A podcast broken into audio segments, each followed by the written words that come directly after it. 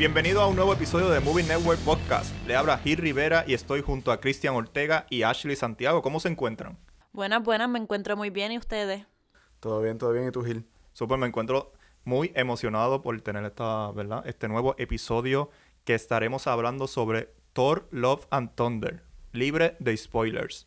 Pero primero vamos a decir nuestras películas favoritas de lo que va el año. Eh, Ashley, ¿cuál es tu película que tú has visto en este 2022 que te gusta? Todavía no tengo un orden de cuál es mi película favorita, pero creo que puede estar bastante arriba. Everything Everywhere All at Once. Creo que es mi película top por el momento. Eh, hay un meme que dice que no eres el mismo después de ver Definitivamente. esa película, Everything Everywhere All at Once. Y es la película de multiverso. ¿Verdad? Vamos a entrar en polémica ahí con Doctor Strange, pero es mi película preferida, es lo que sí representa un multiverso. Eh, no soy el mismo después de ver esta película. ¿Qué opinas, Cristian? Cristian hizo la reseña, la pueden buscar en Movie Network PR y en nuestras redes sociales. Sí, yo iba a decir eso mismo, que todos mis pensamientos completos están ahí en la, en la reseña, pero sí, eh, yo también la tengo en la lista. Eh, si estuviera en orden, sería mi número uno. Eh, me gustó un montón, también estoy de acuerdo contigo, Gil, que es la mejor película de multiversos de este año. Es una película que creo que no, no teníamos en el radar cuando empezó el 2022 y de repente empiezan a salir las reacciones de South by Southwest y están fenomenales. Y al verla sabemos por qué. Eh, como dije en la reseña, creo, literalmente te hace sentir todo, todas las emociones, te vas a reír, eh, vas a llorar quizás, no me acuerdo si lloré viéndolo. Eso me Eh, salió una lágrima por ahí, maybe. Yo quería llorar, de Yo momento también. me reía y de momento re- reflexionaba sobre mi vida. Exacto, tenía De una mezcla, un conjunto de Sí, emociones. no, en verdad, es, es un... mul- es everything, everywhere, all at once. Sí, eso es lo que vas a sentir en, en todo, todo, lugar, momento. en todo momento. Eh, ¿Le ven posibilidad en las premiaciones? Eh, Yo está- tengo un feeling de que hay mucha campaña en Twitter sobre la película en cuestión de sus, fana- sus fanáticos. Eh, pero a 20 24, que es la casa productora, se tiene que poner las pilas porque pues la película salió prácticamente en abril y todavía estamos a mitad de años y han salido ya películas que son... Y vienen, faltan muchas películas por ahí que están dando mucho de que hablar desde ya. So, eso es lo difícil, lo, el reto que tiene A24 con esta película, que mantenerla relevante por nueve meses, ocho meses. Que, bueno, y si los Oscars son más tarde el año que viene, pues eso Sí. también le puede afectar. Que yo quisiera que la nominaran mínimo a mejor guion y mejor dirección también. Eh, pero veremos qué pasa. Y siento que pues Michelle Yeoh tiene una buena posibilidad porque es una actriz que lleva tiempo en el en verdad en el radar de Hollywood y pues muy reconocida y quizás es el momento pues de darle una nominación. Y hablando de Michelle Yeoh, ¿verdad? Voy a hacer una pausa aquí para recordar que ella va a tener una participación en la nueva película familiar Pose of Fury. The Legend of Hack, una película con las voces de Samuel L. Jackson, Michelle Yeoh y Michael Cera en cines desde el jueves 14 de julio. Y brincando de Everything Everywhere All at Once, pues mi, una de mis películas preferidas de este año pues fue Top Gun Maverick. Es otra experiencia que nos otorgaron en el cine. O sea, el tercer acto de esa película, o sea, prácticamente el final. Yo estaba sentado como si estuviera pues prácticamente en los aviones o de, ¿verdad? Que ellos utilizan. Eh, y me hubiera encantado verla en IMAX. Porque imagínate, en una sala regular se ve extraordinaria. Imagínate en una sala de IMAX. Y creo que es una película que todo el mundo ha estado de acuerdo que, que les gusta. Tanto gente jóvenes como gente pues, que lleva años esperando esta secuela de, de la primera película, también llamada Top Gun. Eh, creo que eh, de alguna manera pues une a diferentes tipos de, de audiencia y creo que pues es un gran logro para Tom Cruise y, y para la película de Top Gun. ¿Qué opinan? ¿La tienen en su lista también? Sí, definitivamente entra en mi lista de mis películas favoritas de este año. Y creo que es por la adrenalina que uno acaba terminando, tan pronto termina la película. Y aquí entraría, yo digo, la frase clichosa de que te tiene al borde del asiento, prácticamente en el tercer acto, como estaba mencionando. Y me gustó mucho. Y lo de las cosas que más me gusta es también que juegan también con la nostalgia, ya que como empieza Top Gun, la del 1986, esta también hace referencia y empieza casi igual, los elementos cinematográficos y todo eso, al igual que termina. Y me gustó demasiado. Y que no hay necesidad de ver la primera película, ellos te hacen un buen recap. Pero si la ves, pues como un, un plus. Eh, Cristian. Sí, sí. Eh, ella eh, Top Gun Maverick también está en mi top 5, se puede decir. Eh, es interesante, Ashley, que mencionas lo de la nostalgia porque siento que es algo que Hollywood está explotando Mm. mucho últimamente en un montón de películas. Ghostbusters Afterlife, eh, con... Ahora mismo no me vienen otra a la mente, pero ha habido un montón que, que están usando la nostalgia a su favor. Pero siento que Top Gun lo trabaja mucho mejor porque est- eh, está ahí el- la parte nostálgica, está ahí obviamente el pasado de esos personajes, pero con una historia que siempre está moving forward, mirando el futuro, no está, no está siempre este, apoyándose de la nostalgia. Porque como dijo Gil, esta película básicamente es su propia cosa, no tienes que haber visto la original para disfrutarte de esta, aunque si la ves, pues de nuevo, te la disfrutas mejor. Eh, sí, definitivamente Top Gun es una experiencia cinematográfica. Creo que, no sé si todo, me, me, me tiro un me- me tiro de un avión si digo que todo lo que ha hecho Tom Cruise en los últimos años está buenísimo y una experiencia cinematográfica, pero creo que la mayoría. Creo que The Mommy es lo único que... Sí, porque eh, eh, Tom Cruise tiene un buen, buen re- re- eh, listado de películas y me alegro, ¿verdad? Que haya tenido ahora su momento y es la película que más, eh, Top Gun Maverick, que más dinero ha hecho de su carrera. Sí, es que, es, que es como que mind blowing porque Tom Cruise tiene la, la, eh, la saga de, de Mission Impossible. Y bajo ninguna ha llegado a mil millones. Ajá, y ninguna ha llegado a ese nivel y están Y esta sí. buenísimas. Es como Y que- están buenísimas también. Y lo que Tom Cruise sigue haciendo es que ya mismo, yo espero que no, se mata en un set porque sigue haciendo los stunts reales y eso ya muy pocas franquicias de cine lo hacen. Y creo que por eso sentimos la adrenalina que sentimos cuando vemos esta película. So, Top Y verdad la, la, la integridad de que no la pusieron en un servidor de streaming. O sea, esta película pues fue retrasada por, por la pandemia.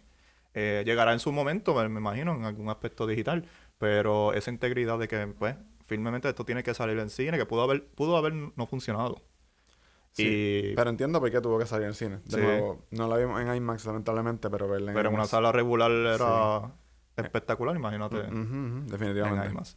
Eh, Cristian, ¿tienes alguna otra película favorita del 2022? Pues mira, yo voy a seguir mi top con eh, Fire of Love, que es un documental que tuve la oportunidad de ver en Sundance. Si no me equivoco, National Geographic lo compró, así que es muy probable que Disney Plus. Disney Ok. Plus en algún momento. Eh, quisiera que se diera en cines por lo mucho que me gustó, pero siento que en la casa también funciona igual, yo la vi en mi casa.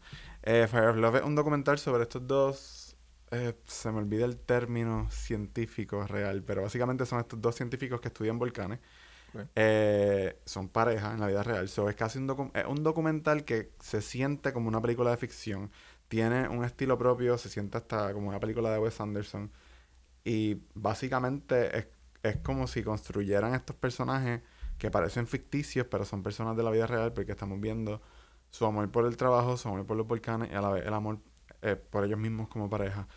Eh, iba a decir algo que quizás es medio spoiler, aunque creo que el documental empieza con él, pero como no lo han visto. No hay spoilers. Sí, sí, No, sin spoilers. De nada, de ninguna Sin spoilers, película. I mean, es de la vida real, so si buscan The Fire of Love y buscan la historia de ellos rea- eh, de la vida real, pues van a ver. Pues no, no lo Como- busquen, vean la película Sí. y después la busquen. Sí, eh, yo no sabía absolutamente nada de ellos, pero quedé enamorado con ellos, eh, realmente. También me hizo sentir muchas cosas como Everything Everywhere. Y la tengo ahí, creo que las Eh, dos. es eh, quizá el, el mejor documental. Del año hasta ahora, que- Hasta bueno, ahora. Yo, yo no soy de ver mucho documental, a menos que escuche ruido, como que escuche que, Ujú. es- aunque en Sundance vi muchos, este, pero definitivamente es el mejor que he visto hasta ahora. Creo que tiene chance que la academia lo, lo nomine. Eh, y sí, me gustó un montón, creo que lo más que me gusta es eso, que es un documental que se siente como, como con un estilo propio, con voz propia, que más o menos va en la línea de, de una película que vamos a estar hablando al final del podcast. Sí. Este, que no se siente como un documental genérico que cualquiera pudo haber hecho, o sea, eso me gustó mucho. Eh, esperemos que la academia. Bueno, tengo que verla para Ujú. ver si comparto ¿verdad? la misma reacción. Eh, pero espero pronto que Disney Plus pues dé el anuncio. Pues yo, National Geographic Sí, está. puede ser que la tiren. Yo, Disney Más Plus, cerca de- la tiraría a fin Sí. de año para que Mm. los Oscars se acuerden de ella. Eh, Ashley, ¿tiene alguna otra película que quieras añadir? Pues otra de mis películas que mencionaría en mi top 5, por decirlo así, entraría The Batman. Es una película bastante buena. Me suena ya el tum, tum, tum. Se queda, no- se yo- queda plasmado en la mente. Exacto, yo no me puedo quitar de, de mi cabeza el score de Michael No, Giacchino, en verdad. no. Eh, él ha hecho varias scores este año, incluyendo Jurassic, Jurassic World y la que vamos a hablar al final de Thor Love and Thunder. Y de verdad, eh, tú nunca reconoces que es él hasta el final. Aunque ya yo sabía que, que para The Batman iba a estar el él, pero... Digo, eso es bueno o malo. Porque puede Sí. ser más o menos de las dos. Pero con, con The Batman siento que es uno de los scores que más identidad de él tienen. Eh, pero, ajá. porque a- es algo que, va a re- que constantemente Sí, tú vas a recordar la película por, por, a- por escucharlo. aparte de esta, siento que no hay ninguna. Bueno, quizás me estoy olvidando, pero ahora mismo no me viene ninguna película de Batman a la mente que tuviera un theme de Batman Ujú. que se me quedara tan plasmado en la cabeza y que yo escuché eso y piense, ese es Batman. Bueno, yo me acuerdo mucho de Batman, eso... Ah, bueno, Pero- pero Adam West, claro. Pero Pues en sí de todo, la cinematografía, la historia, Batman es algo que llevamos viendo ya hace muchos años y lo vemos más o menos lo mismo, pero de diferentes maneras contadas y pues creo que esta historia funciona bastante bien. Y si ven los behind the scenes, creo que están disponibles en HBO más, eh, ¿verdad? Con lo poco se hicieron bastante. Y tú ves como que este world building que hicieron de, de la película, de Gotham City, porque prácticamente Gotham City es un- su propio personaje en la película. Eh, lo único que yo no la tengo tan top ya, porque sí a mí me molestó la escena, ya, ya todo el mundo, me imagino que ya vio la película. Si no, pues. Pero a mí me molestó la escena cuando presentan a un villano en una parte, un villano reconocido de Batman. Y es una breve escena que siento que quitó la narrativa de lo que quería, o sea, bajó un poquito la narrativa de lo que se estaba presentando en la película. No sé si me... yo, eh, estoy tratando de no decir muchos spoilers. de la Yo, escena, en verdad la gente ya lo sabe, sí, pero... sí conozco gente que no la ha visto todavía y que Por no sabe eso, todavía. so- queremos darle- Pero sí, creo Hacen una introducción que maybe lo pueden dejar para más tarde. Básicamente se parece que se va a ir por la línea de las películas de Batman que ya han hecho recientemente. Eh, pero igual confío en eh, Matt Reeves para darle un giro o algo súper interesante Sí, a este sí. personaje. Como hizo aquí con Gotham. Eh, también está en mi top, por si acaso. Este, y tuvimos la, la- la oportunidad de, de- de ser parte de la conferencia de prensa. Y pude preguntarle a Matt Reeves como que la influencia a la hora de hacer esta película. Y una de las que mencionó fue Taxi Driver. Y definitivamente se siente precisamente en ese Gotham que construye aquí en The Batman. Y como decía Ashley, es algo que ya hemos visto, porque Batman lo hemos visto de mil maneras, pero siento que es la película que más fiel es a la versión de Batman original, si se puede decir, que él es un detective. Antes que ser un superhéroe, él es un detective y esto es básicamente un, un, un murder mystery, un thriller. Eh, y eso creo que fue lo más que me encantó, el, el pacing de la película. Además del elenco, el elenco está fenomenal. Robert Pattinson le cayó la boca a todo el mundo. Eh, se dieron cuenta que... Qué bueno. Sí, se dieron cuenta que ya está haciendo muchas cosas eh, buenísimas y esta es una de ellas. Eh, no, pero sigue estando en mi top. De, pero sí, no llega, lo siento que en esa parte de la narrativa, pues siento que se perdió un poquito la... Pero lo demás, Pero una escena al sí, final... tiene bas- todos los elementos. ¿Era esa escena after credits también? No, es ¿O parte, literalmente el es final. parte del- del, del sí. tercer acto.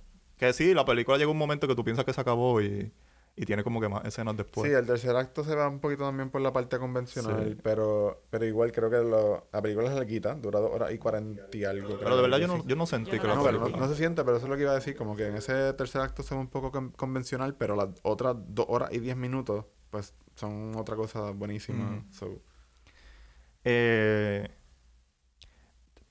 pero The Batman, to- yo pienso que hay tantas películas que están saliendo buenas que a veces siento que Batman está tratan- se está disminuyendo un poquito la, la, pues la emoción de ser considerada quizás. Yo pienso que en aspectos técnicos pues va a ser bien, bien reconocida en, lo- en la academia.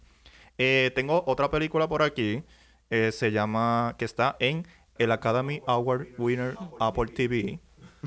Eh, Netflix sufre. eh, Chacha Rear Smooth. Ellos pues adquirieron esta película, si no me equivoco, en el Festival de Sundance. Eh, por, es del, dirigida por Cooper Rave. Y tiene el elenco, incluye pues a Cooper Rave e incluye a Dakota Y Johnson. no tan solo es dirigida, es escrita y protagonizada por él. So que él hizo bastante. Y si usted, como hablamos de Robert Pattinson, si usted duda de Dakota Johnson, pues vea esta película. Ella Sí, también está haciendo bastante... Dakota está por, la Sí. misma, por el mismo path de Robert Pattinson, que lleva haciendo películas usted- independientes súper buenas.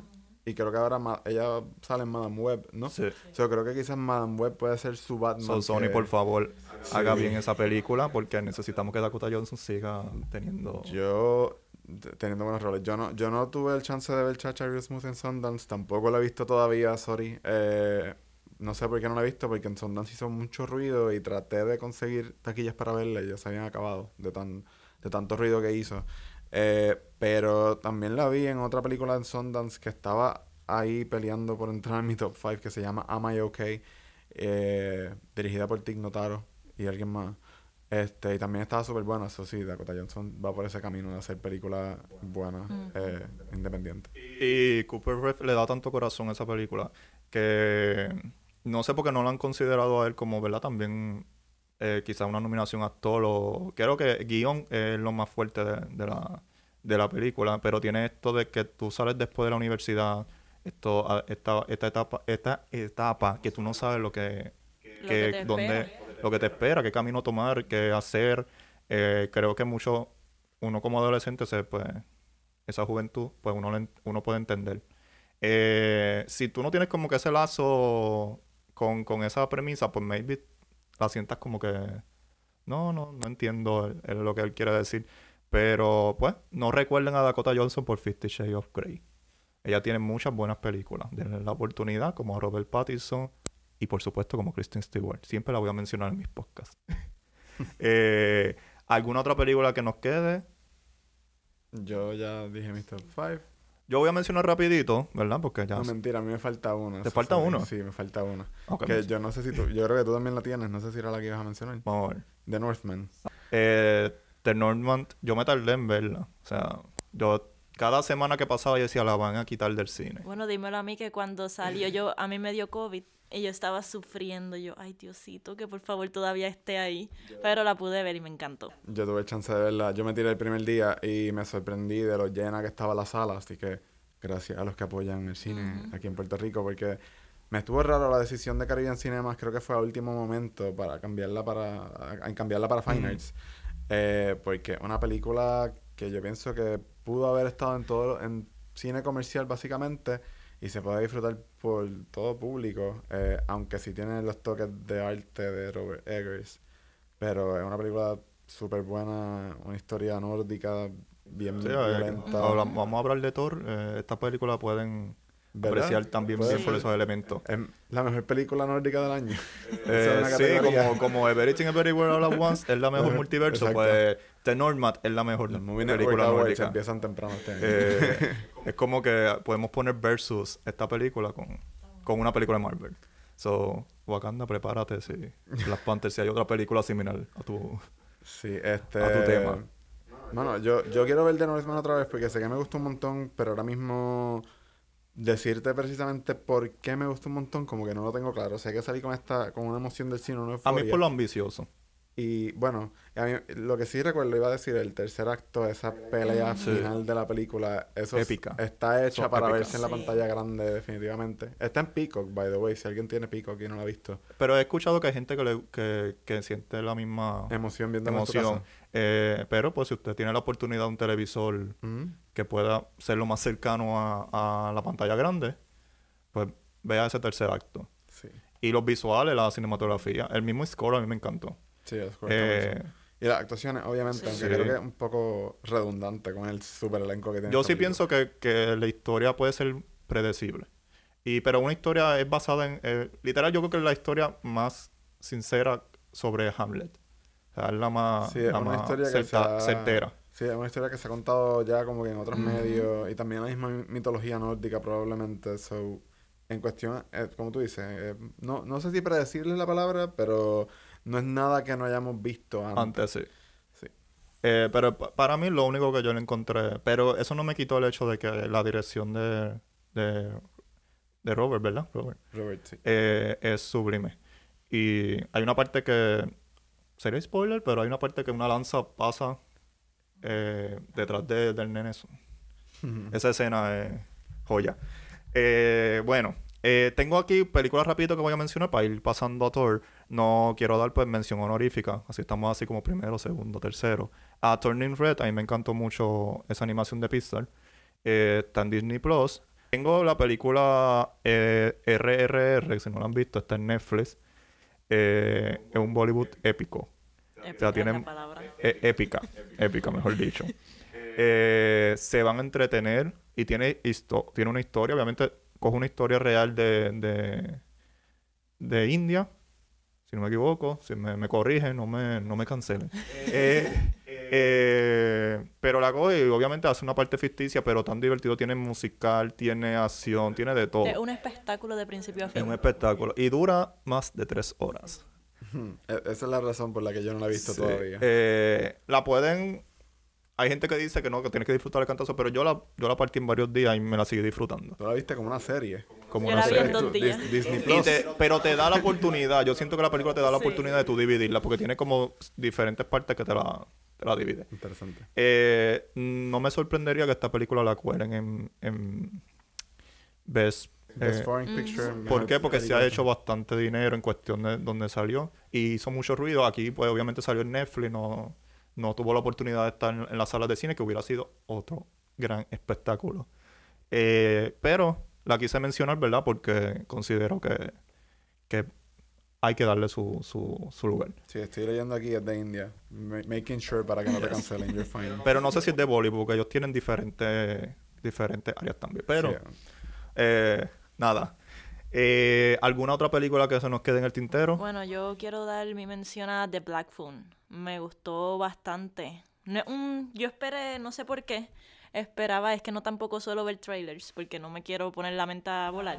Pero, Yo soy el único que veo trailers aquí. Sí, sí, es que mi mente corre mucho y pues, me Van a can- decepciona. Van a cancelar a Movie Network. Van a decir, los que postean trailers no ven los trailers. Yo, Pero yo los veo para saber lo que posteo. yo, claro. yo siento que se disfrutan las películas mejor sin ver trailers. Exacto. Pues entonces, no sé por qué tenía este feeling de esta película que iba a ser como que un poco más paranormal, algo un poquito más satánico, pero no. Oh, Dios. No sé por qué, pero pues... Ashley Ella, quería, hacer el ella culto. quería eh, cultos. Eh, Pero me gustó bastante. Un... Para mí es una película de Sí, es suspenso. suspenso, por eso. El que esté buscando algo que salga traumado, pues no lo va a hacer. Sí, yo siento que el marketing no lo ayuda en ese Exacto. aspecto. Sí, y me encantaron las actuaciones, sobre todo de los niños. Me encantaron. Fue algo que, wow. Sí, los niños, a los niños los veo en una serie por ahí ya mismo, una película de Disney o algo así. Eh, a mí me gustó mucho de Black Phone, también estaba peleando para entrar a mi top. Eh, aunque siento que una de estas películas que cuando terminen el año se van a quedar fuera, porque Sí. falta mucho.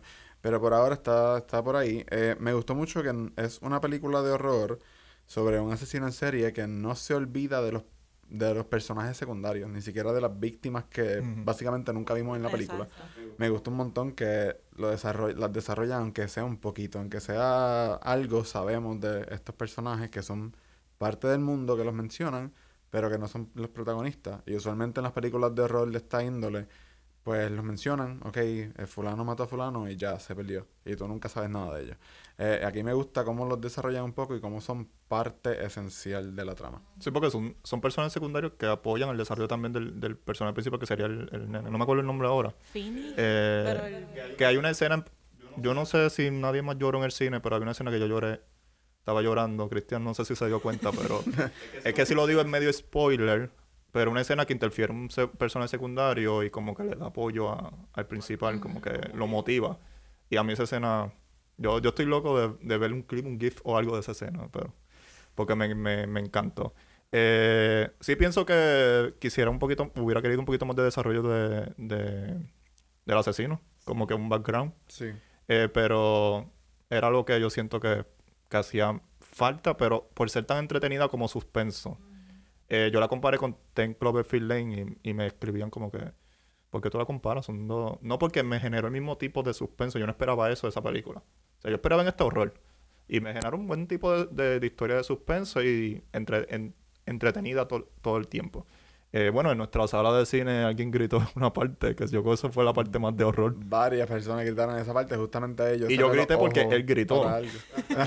Por No, supuesto. Justamente en esa parte a mí me estaban picando los ojos y me rasco los ojos y lo que escuché a todo el mundo gritando, yo, ok, algo pasó, pero sí, es la única parte de horror. Que sobre el villano, maybe Ethan Hawke Es que fue estaba... un. Sí, fue un youngster. Maybe Ethan Hawke estaba busy con Moon Knight y por eso no lo pudieron desarrollar. Pero no fue No, que no, Ethan pero- no lo hizo bien, lo, lo no, hicieron Ethan bien. está fenomenal, pero sí. él sale bien poco, pero a la vez siento que no es una peli... O sea, no es su historia. No es su historia, sí. So, Pero, pero, pues, puedo encontrar ese argumento ahí. Sí, eh. sí. Bueno, vamos a la parte que todo el mundo estaba esperando. Nuestra reacción de Thor, Love and Thunder. Aquí es donde yo me salgo, yo me voy. Ya yo dije la reseña y ya la gente No, Cristian, tú sigues opinión. aquí con nosotros. eh, primeras reacciones rapidito. Voy a después a decir lo que está pasando con la película, cómo está reaccionando eh, la audiencia. Las primeras audiencias, porque obviamente Bueno, todavía hay gente que- exacto, eh, asterisco. No voy a o- decir los o- comentarios. O, PSA. eh, esto lo estamos grabando un par de días antes de la fecha de lanzamiento de podcast. no sabemos de aquí a que lancemos esto, Sí. que pase. A lo mejor le dan la otra película de Thor a Taika Waititi y el mundo se Eh, cae. Puede pasar. Pues, Thor Love and Thunder, vamos a hacer un resumen rapidito por si alguien no lo ha visto. Eh, una sinopsis. Pues Thor Love and Thunder reúne pues, al dios del trueno con su exnovia, interpretada por Natalie Portman, que ahora tiene el martillo Mion, Mjolnir. Mjolnir, o Mimi como le decían en las primeras.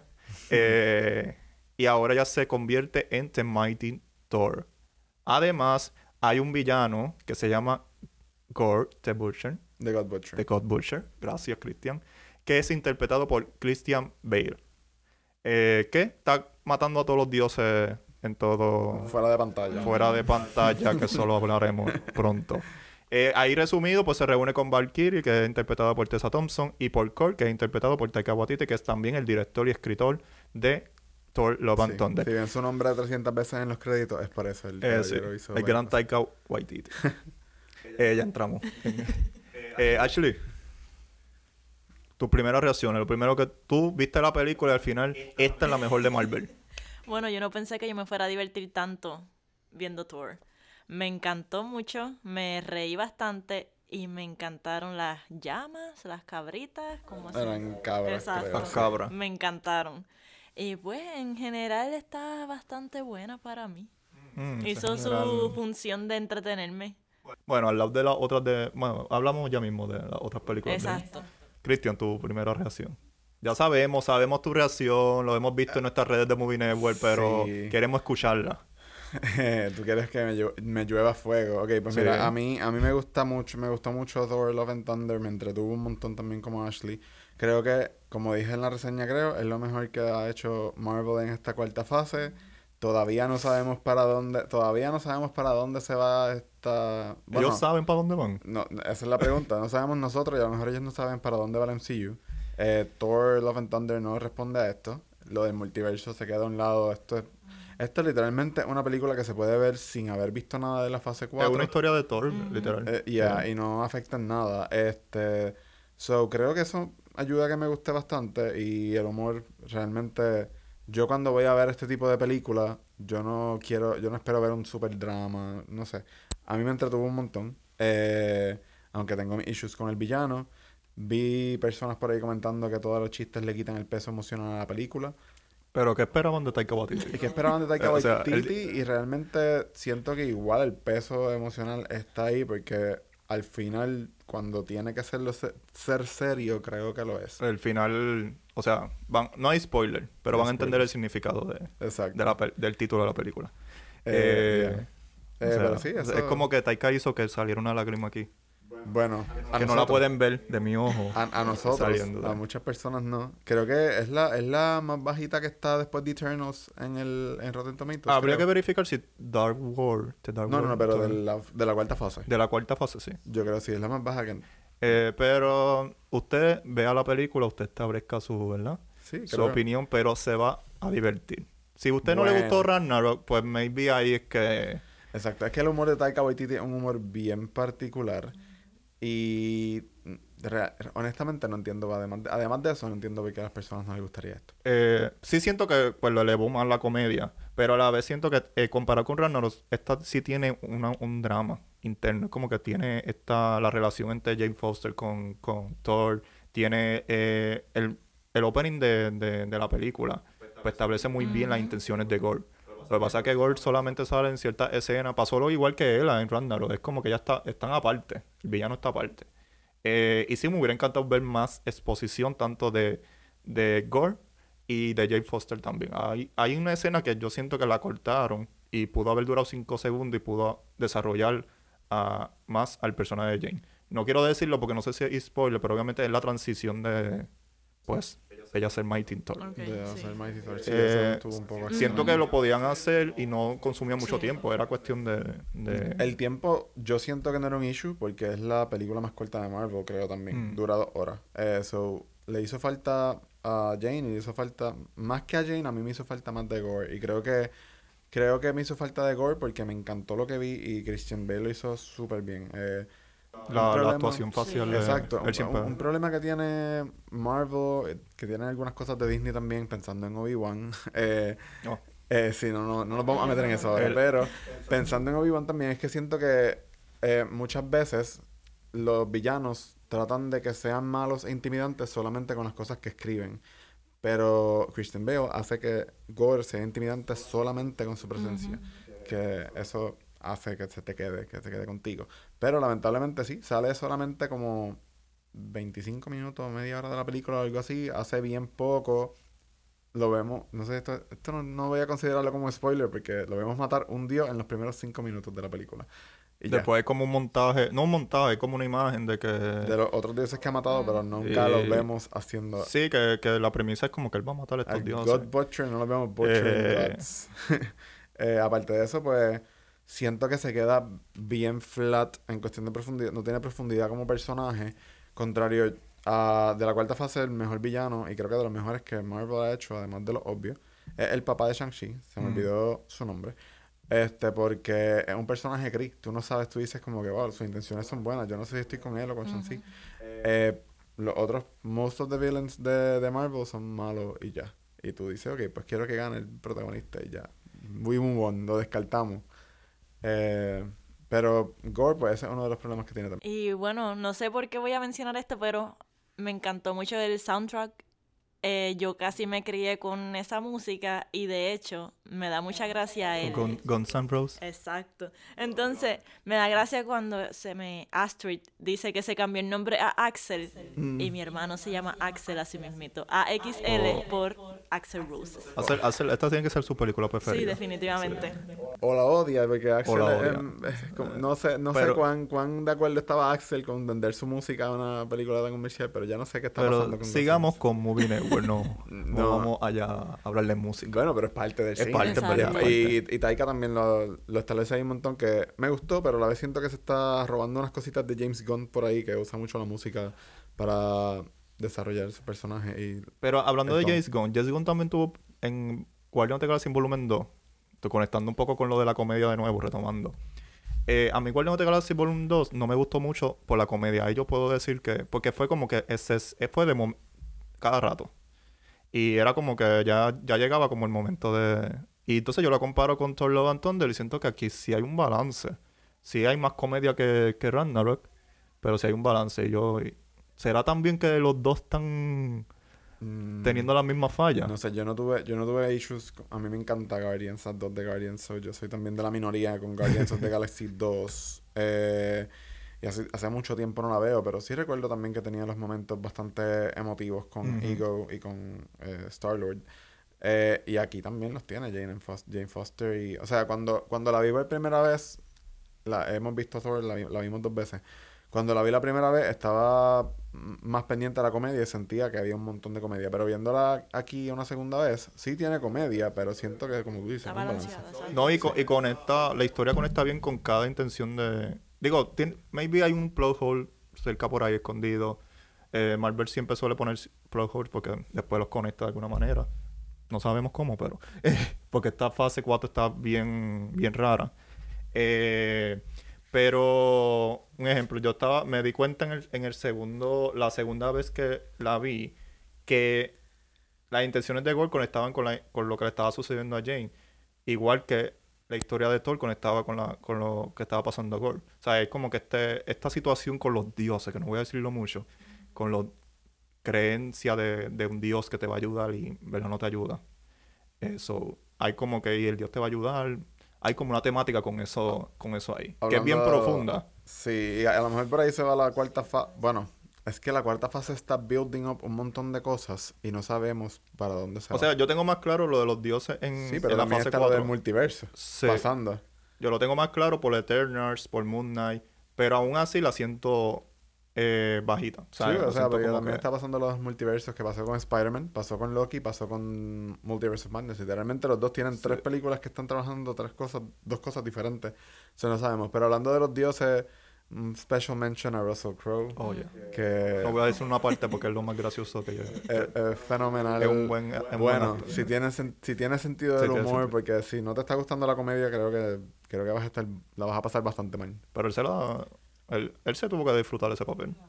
Yo- todo el mundo siento que se disfrutó hacer esta película. Bueno, algo que Chris Hemsworth dijo en conferencia de prensa, como que eh, hablando más de Ragnarok que de esta, pero cuando llegó Taika Waititi sacó sacó su su él real básicamente. Este, porque dicen que Chris es como un nene eh, siempre haciendo bromas y whatever, so No es que la comedia le queda muy bien a Chris. por eso, porque dicen literalmente no está actuando. En la conferencia de prensa él dice, esto, esto es un documental. este, que bien gracioso cuando te imaginas a Thor con su, con su, ay Dios, con su traje frente a una maquinita de vender comida en una parte. Se veía bien funny. este, Eso para mí es un mega spoiler. Ah, eh, no. Ah, Puede estar en cualquier parte, pero anyways, eh, sí, pues creo que por eso se le da también a Kristen Stewart la comedia. Aquí lo vemos de Natalie Portman también, eh, en menor cantidad. Y eso está, eso sí, algo raro en Natalie Portman. ¿no? eh, sí, yo he visto películas de Natalie Portman con comedia. No son mis favoritas de, Yeah. de ella. Pero es que creo que no le han dado la oportunidad de, de, de explorar. Y creo que aquí tampoco se lo dan como no que... tanto, pero cuando lo- se lo dan está ok. Pero cuando es romance la película, a mí me encantó el montaje que hicieron. Sí. Porque Taika siempre suele poner su sátira también. Y yo siento que es una sátira también a muchas eh, rom-coms, eh, romance. Eh, hay uno que salió este año, pero ahora no me acuerdo. Así mismo no me acuerdo el nombre. Lo que, yo creo que habían Yo- mencionado algo. Sí. Yo dije Marriage Story, Sí. me daba un vibe de Marriage Sí. Story, eh, aunque... soy- Una es- drama. pero un rom-com también. un rom-com o sea, también. Tiene, tiene estas partes, eso mismo, que tiene como que estos montajes de la relación Sí. de ellos. eh, que todavía no sé si es una sátira o un tributo. Yo, yo estoy debatiendo. Pero Yo, yo, siento pues, que es una línea entre los Una línea entre medio. Pero me gustó porque también desarrolla la relación de... Para mí una de las mejores relaciones que han hecho de amor en, en Marvel. Y en eso tengo mi... mi, mi disque- ¿Verdad? Mi comentario. Mm. Porque yo no me acuerdo ni de que Gamora y Star estuvieron juntos. eh, eh, Wanda con Vision, me acuerdo por WandaVision. Creo que eso sí desarrolló la relación de ellos. Pero que han sido como que bien cortitos, no han tenido ese momento. Y en cambio, Jane Foster y Thor, desde la primera, pues sabes que tienen una. que la película no le hace justicia. Eh, ahí podemos eh, decir que no le hace tanta justicia, pero aquí como que Taika vuelve, retoma esa relación y mira, esto fue lo que pasó porque ellos se dejaron. No creo que sea spoiler, creo que todo el mundo sabe que la ex volvió con Thor en la, en la película. Eh, y nada, eso me pareció curioso que para mí es más sátira, pero a la vez como un desarrollo bien de, de su relación. Sí, es como una respuesta. ¿Dónde Pero estaba entiendo lo del tributo. Sí, era, es como una respuesta. ¿Dónde estaba Jane en Ragnarok? Básicamente, que sabemos que fueron cosas que pasaron fuera de la pantalla, ne- negociaciones con Marvel y Natalie, whatever. Pero esa, esa escena solamente lo hace súper bien en explicar. Ok, esto fue lo que pasó. Y rápido, no vamos a decir las escenas post crédito, pero ¿qué creen de las dos escenas? En particular la primera, para mí las dos son bien importantes, pero quizás la última es como que algo, ok. eh, Sí, cuando yo la vi la segunda vez, yo no recordaba lo que pasó en la última. Pensaba que eso era parte de la película. Y la, la última conecta mucho con el diálogo que están usando mucho en la película. No lo puedo decir porque ya sería spoiler.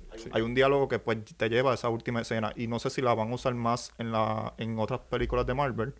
Eh, pero la primera escena en particular sí mueve mucho lo que es la historia de Thor. Y pues la primera vez que la vimos, ustedes se emocionaron mucho, no podemos decirlo por qué. Eh, yo no sé, yo no me estaba emo- yo me estaba emocionando más el, eh, el ¿cómo uno dice? Tratando de Tratando de no darle spoilers. spoiler. El, el, El... es que no sé cómo decirlo. eh, Está bien. ok. No, no. eh, eh, vamos- sí. Pronto haremos una, una eh, con spoilers. Pero, ¿qué les pareció la escena? Bueno, a mí me gustó. Fue muy rápida, en verdad yo la consideré muy rápida. El, Yo con pinzas, porque siento que no se emociona y después cuando viene la película con lo que pasa en esa escena, eh, termina siendo, ok, so no sé. la última escena para mí es bien importante porque pues, puede abrir un montón de puertas para el NCU, pero a la vez, vuelvo y lo digo, no sé si fue algo como que una conclusión a la narrativa que estaban haciendo en la película. Pero para finalizar, ¿es la mejor película de la fase 4 o no? Yo pienso que sí. Por lo que vamos, falta Black, Black Panther que sale en noviembre y faltan como dos películas del otro año que creo que es Ant-Man y... Y Fantastic y- Four. No, y The, Mar- The Marvels. Ah, y Fantastic Four también, entonces. Sí, cierra fase esa cuatro. cierra. Y faltan las series, pero... Sí, pero las- es que pues Marvel, I guess que hay que considerarlas como el MCU, pero si estamos hablando Yo de pienso- películas sí. estrictamente. Tienen pues, su hit and miss, pero a mí esta ha sido mi, la más que me gustó y con todo eso no mueve la fase. O sea, la fase 4. No siento que hay una conexión. Sí mueve la historia de Thor, pero no mueve lo que, lo que ellos quieren tratar de hacer de alguna manera. Eh, a mí mi favorita era Shang-Chi, pero a la vez siento que es como olvidable. Es como que es una historia eh, pues de un personaje nuevo, pero no nos acordamos ya de él. Y es como que... Y a mí me gustó un montón, yo me entretuve. Eh, a mí me gustó Eternal, lo voy a decir aquí, me gustó. No es que sea la mejor de Marvel, pero me gustó. Pero aún así siento que ellos no, no están bien dirigidos en lo que es la fase 4. So, ¿Ustedes creen que esta película sí es la mejor? ¿O es Doctor Strange? Que a mí, a mí no me gustó Doctor Strange. Yo siento que Doctor Strange le dio cuatro Quizá- pasos para atrás al multiverso. Quizás para algunas personas es Shang-Chi o, una que para mí es tan olvidable que hasta se, se te olvidó a ti también, es Black Widow. Eh, Es que Black Widow a veces no se siente ni de la fase 4 ni de la fase 3. Es como Black que... Widow es como un spin-off. Y a mí me gustó el primer, las primeras dos partes del primer acto y el segundo acto. Para mí donde Black Widow se cayó fue en el tercer acto. A mí me gustó cómo empezó y después terminó siendo como una película bien convencional que no tiene... Sí, pero en el tercer acto Sí, pero se cayó bien brutal. es como otra película más. Sí. Entonces, Spider-Man No Way Home, pues tenemos esta... Ah, también. Eh, sí, es como mi segunda. Yo creo que mi... Para mí mi segunda es Shang-Chi. eh, yo tengo problemas con Spider-Man No Way Home que después que la ves fuera del cine y Sí, se no te la da la misma emoción, eh, sí, literalmente espera. Ya ahora digo yo, yo creo que está todo el mundo labioso, voy a hablar. Cuando Andrew Garfield sale, que Spoilers. literalmente, uh, spoilers, que literalmente espera do- como cinco segundos mientras en la sala de cine la gente está aplaudiendo. Cuando lo ves en tu casa, eh, estás ahí tú en silencio bien incómodo mirando a Andrew Garfield, mirando la pantalla. eh, vamos a ver si las series de alguna manera conectan pues lo que queda de la fase 4 o maybe Black Panther pues tiene una sorpresa. Eh, yo ahora mismo no sé ni quién es el villano principal y, ¿verdad? No sé qué esperar de Marvel. Creo que sí hay fatiga de Marvel Studio. Eh, bueno, hasta aquí llegamos con nuestro nuevo episodio de Movie Network Podcast. No olviden seguir nuestras redes sociales en Facebook, Twitter e Instagram como Movie Network Puerto Rico. Y pueden leer nuestras reseñas en Movie Network PR. Hasta la próxima.